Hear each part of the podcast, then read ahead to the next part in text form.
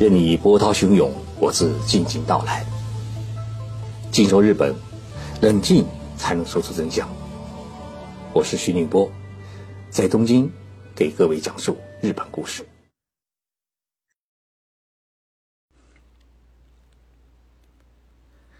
各位静说日本节目的听众朋友们，大家好。最近一段时间啊，日本有些不太平。先是一架军用直升飞机。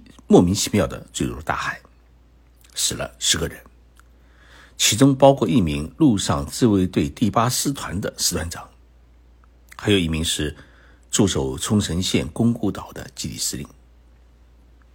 日本自卫队的师团长相当于一个战区的集团军的军长，是中将军衔，这也是日本自卫队成立半个多世纪以来损失的最高军衔的军官。那么。这个事件已经过去了半个多月，直升机的残骸和遇难的自卫队队员的遗体，才在一百多米深的海底被发现。但是呢，也只发现了六个人，还有四个人至今是下落不明。陆上自卫队的这一架多用途的大型直升机，为什么会在没有任何预警的情况之下突然坠入大海？至今还是一个谜。那么还有一件事情更令日本社会感到是万分震惊，那就是居然有人公开谋杀日本首相安田文雄。这起谋杀案发生在四月十五号中午的十一点三十分许，当时日本首相安田文雄正在和歌山县和歌山市进行访问，他参观了一个渔港，在参观渔港结束之后呢，他。要向当地的渔民啊发表一通演说，在刚刚开始演说的之前，他遭到了一枚炸弹的袭击。所幸呢，保镖机鸣，立即掩护安田文雄躲避，所以安田文雄没有受伤。但是保护他的一名保镖被弹片呢划破了手臂。这是自一九七五年。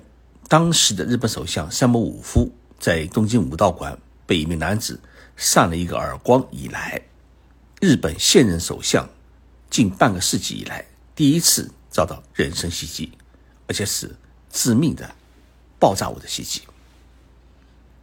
而在去年七月，日本前首相安倍晋三在奈良市的街头演说时，也遭到一名前自卫队队员用手制的。双管散弹枪的袭击，而且安倍是不幸遇难。安倍遇难的这一团阴影啊，笼罩在日本人心头，一直没有散尽。那么这一次，日本的现任首相直接成了武力攻击的对象，更令日本社会啊感觉到万分的震惊。也就是说，大家开始担心：难道日本安全的神话就已经破灭了吗？据现场的目击者的消息说，岸田首相是为了声援众议议员的补选而访问和歌山的。当时他刚视察完渔港，在与等候在渔港的当地渔民们见面后，准备发表演说时，一位冒烟的铜状的物体抛飞过来，直接落在了岸田首相的脚边。哎，岸田首相他还。转眼看了一眼，但是身边的保镖立即架起他撤离现场。然后呢，这一爆炸物就发生了爆炸，一名保镖的手臂被撕开了口子。混在人群中向岸田首相认出这一爆炸物的男子，在准备点燃第二枚爆炸物时，被附近的便衣警察和渔民呢摁倒在地。所以这名男子。当场以威力妨碍业务罪遭到逮捕。日本警察从他的身上啊收获了驾照。那么驾照显示，这名男子名叫木村龙二，今年是二十四岁，家住兵库县的川西市。在接受警方审讯时，这名男子称自己需要等到律师到来以后才会开口，目前保持沉默。那么初步的搜查结果显示。这名男子至少携带了六枚同样的这样的手工制作的炸弹。那么，至于这名青年他为何会从兵库县赶到和歌山县来袭击安田首相，目前的背景和原因都还不明朗。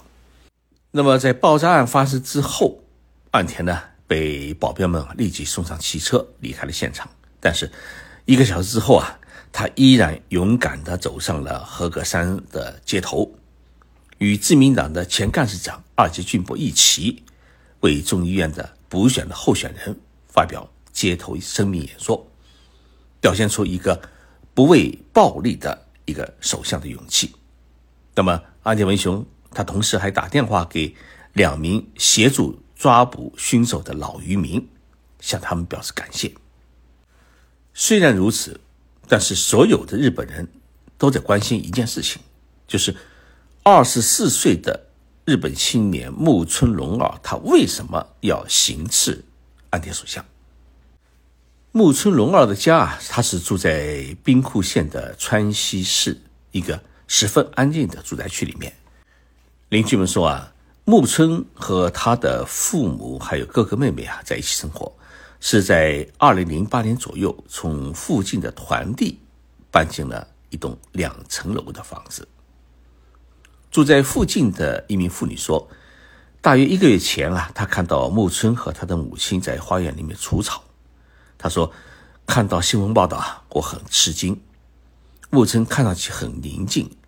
遇到时还会主动打招呼，看起来不像是一个会犯罪的人。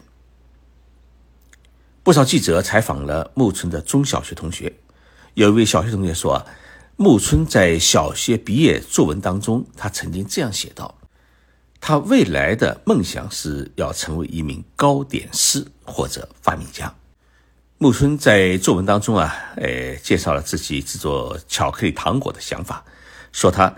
想做很多吃过后都想保密的糖果。